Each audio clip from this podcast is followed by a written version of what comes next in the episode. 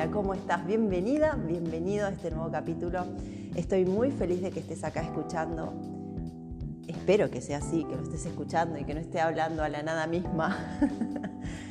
Estoy muy feliz de hacer esto. Te cuento que al principio tenía muchísimo miedo. Eh, siempre, siempre me desafío cuando hay algo que me da miedo, es cuando más voy ahí. Bueno, esto me da miedo, bueno, ahí voy porque sé que hay algo, hay algo importante para aprender. Si me quedo en, esa, en, esa, en ese espacio donde ya aprendí todo, que muchos le dicen zona de confort, que a mí me parece que es una buena zona, pero también hay que seguir aprendiendo, es cuando me empiezo a desafiar. Yo sé que ahí hay algo que aprender y acá estoy aprendiendo muchísimo. Primero para aprender a comunicarme, a expresarme, a ser más escueta en lo que digo, a ser más clara a poder comunicar mis pensamientos de una manera más este, fluida. Y sí, es complejo y es difícil, pero como siempre digo, no es imposible. Y para que las cosas sean posibles hay que poner manos a la obra. Y esa es una de las cosas que, que hago en estos, en estos capítulos, hablar sobre sobre el ir, sobre el evolucionar, sobre el convertirnos en mejores personas, ¿no? Solamente, no solamente adquiriendo habilidades eh, duras, ¿no? sino también estas habilidades blandas que tienen que ver con el poder expresar, con las relaciones interpersonales, intrapersonales, gestión de emoción, eh, inspiración, disciplina y demás. Todas esas habilidades también necesitamos aprenderlas y son muy importantes. Y en estos capítulos estamos hablando sobre... Eh, la libertad de poder elegir, donde queremos ir hacia adelante y para poder elegir, para poder elegir de manera auténtica tenemos que ser conscientes. No sé si sabes que el 95% de las decisiones que tomamos son inconscientes. Es por eso que siempre los invito a parar un minuto antes de tomar una decisión, uno, diez, veinte, una hora, días antes de tomar una decisión para realmente darme cuenta si esa decisión que estoy tomando es lo que yo realmente quiero o si están sesgadas por alguna experiencia vivida anteriormente, si está sesgada por creencias limitantes o por creencias que aprendí de otras personas, de mi familia, de la cultura, de la religión, porque así es como formamos nuestros pensamientos, nuestras ideas y nuestras creencias, basados en experiencias vividas o en educación.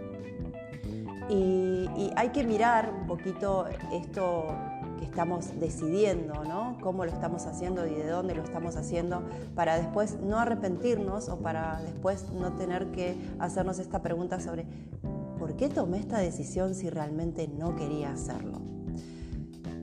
De eso se trata. El poder de elegir se trata de tomar conciencia, de ser conscientes en el momento en que estamos eligiendo algo en nuestras vidas. Es muy importante que, así lo hagamos. En el capítulo anterior estuvimos hablando sobre la aceptación de uno mismo, sobre ser nuestros mejores amigos, eh, avanzar hacia una mejor relación con nosotros mismos.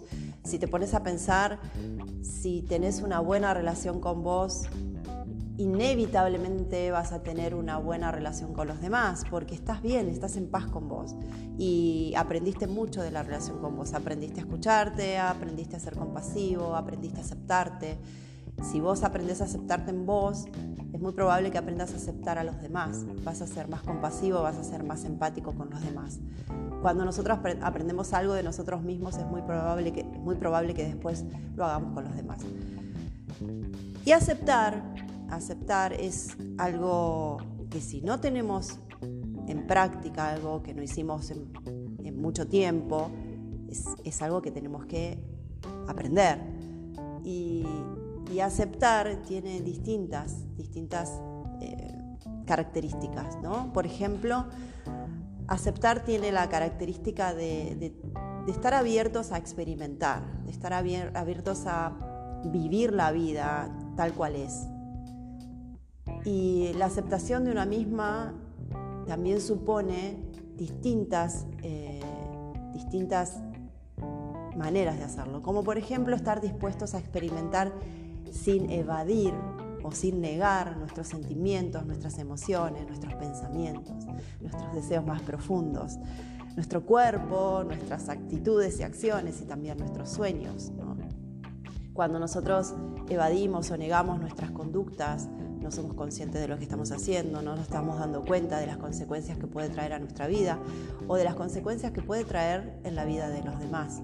Cuando nosotros dejamos nuestros deseos de lado, cuando no los podemos experimentar, existe en nosotros o aparece en nosotros una sensación de frustración que también podemos llegar a evadir y por lo tanto permanecemos como dormidos, podríamos decir. Es un, es un sueño casi una pesadilla porque no estamos cumpliendo con lo que realmente queremos hacer y nos, nos estamos evadiendo, nos estamos dejando de lado, que es lo peor que podemos hacer con nosotros mismos. Natalie Branden habla de esta disposición a negarnos a nosotros mismos como una, y no me sale la palabra en este momento, como una traición hacia nuestra propia conciencia. Esto de me estoy traicionando porque no estoy yendo hacia donde quiero ir, no estoy eh, dándole bolilla a mis pensamientos, no estoy escuchando mis emociones, me está importando más el afuera que el adentro. Si bien es importante estar eh, receptivos a lo que sucede afuera y a lo que sucede con los demás, porque vivimos en una sociedad, es importante también tener en cuenta nuestra vida, nuestra, nuestras sensaciones, emociones, sentimientos y deseos. Así que a no evadir y a no negar lo que nos está pasando y lo que estamos sintiendo. La disposición a experimentar es también dejar de negarme a mí misma, es permitirme poder experimentar y dar la autoridad a todos los hechos que suceden fuera de nosotros y fuera y dentro de nuestra vida, ¿no? dentro de nosotros mismos. Es eh, poder pensar y somos, ojo acá, ¿eh? porque somos la única especie que puede hacerlo, que puede reflexionar sobre sus propios pensamientos. Lo loco es que a veces no utilizamos esta magnífica herramienta que tenemos, que también la llamamos desde las neurociencias la metacognición. ¿no? Es esto de darle lugar a esos sentimientos, sensaciones, emociones y priorizar nuestros deseos, metas y propios objetivos. Experimentar nuestros sentimientos no quiere decir que sea la única voz que escuchemos y actuemos en base a ella. Por ejemplo, si eh, acepto que no tengo un buen estado de ánimo para ir a trabajar y puedo reconocer mis sentimientos y puedo experimentarlos y aceptarlos, el ir a trabajar después va a ser más liviano, porque ya estoy reconociendo eso que me está pasando y ya después puedo tomar las acciones necesarias para gestionar esa, esa, emoción o ese estado de ánimo, como por ejemplo escuchar música, conversar con alguien, pedir ayuda. Pero si nosotros evadimos y negamos eso que nos está pasando, se vuelve como una pelota de nieve y nos pensamos a sentir peor y eso va a repercutir en, en el día, ¿cierto? Supone Supone esto dejar de engañarnos para poder comenzar un día con la mente más despejada. ¿Qué estamos haciendo entonces? Estamos aprendiendo a desarrollar la habilidad de la gestión emocional. Al estar conscientes de esto, podemos gestionar y aliviar su intensidad para poder llevar adelante las decisiones y acciones que van a requerir esa situación en particular. Pensar lo que pensamos nos saca de ese monólogo interno destructible o invalidante que, nos carcome la mente y que después nos lleva a sentirnos peor y a tomar decisiones erradas y a tener malas relaciones con los demás y a, y a no vivir o a vivir de una manera poco saludable. Aceptar disminuye su influencia en nuestras acciones y decisiones. Vos fijate la importancia ¿no?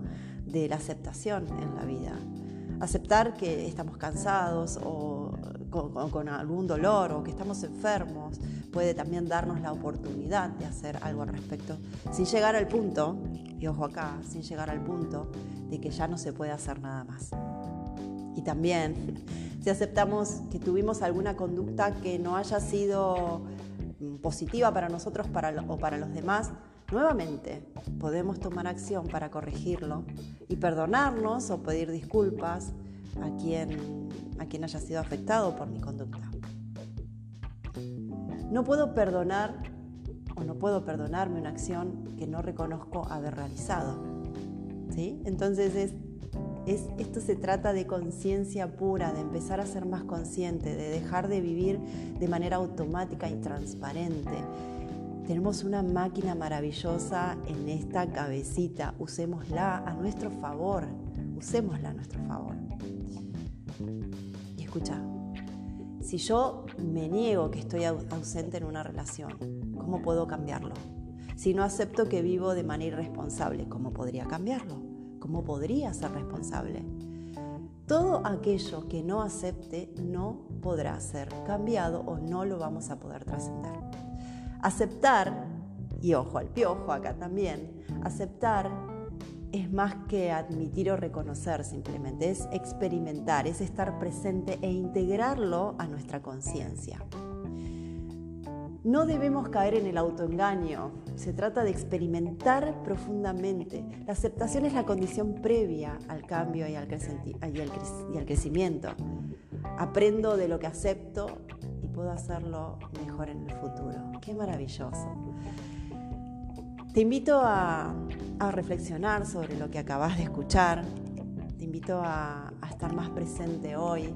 Te invito a a observar tus propios pensamientos, a pensar tus pensamientos, a sentir. Hoy te invito a experimentar todo aquello que te está pasando, te guste o no. Y te puedo asegurar que en el momento de que experimentes y que aceptes lo que te está pasando, vas a poder tomar decisiones más a tu favor y también a favor de, tu vida. Te abrazo fuerte y espero escuches el próximo capítulo que también estaremos extendiendo un poquito más de qué se trata la aceptación.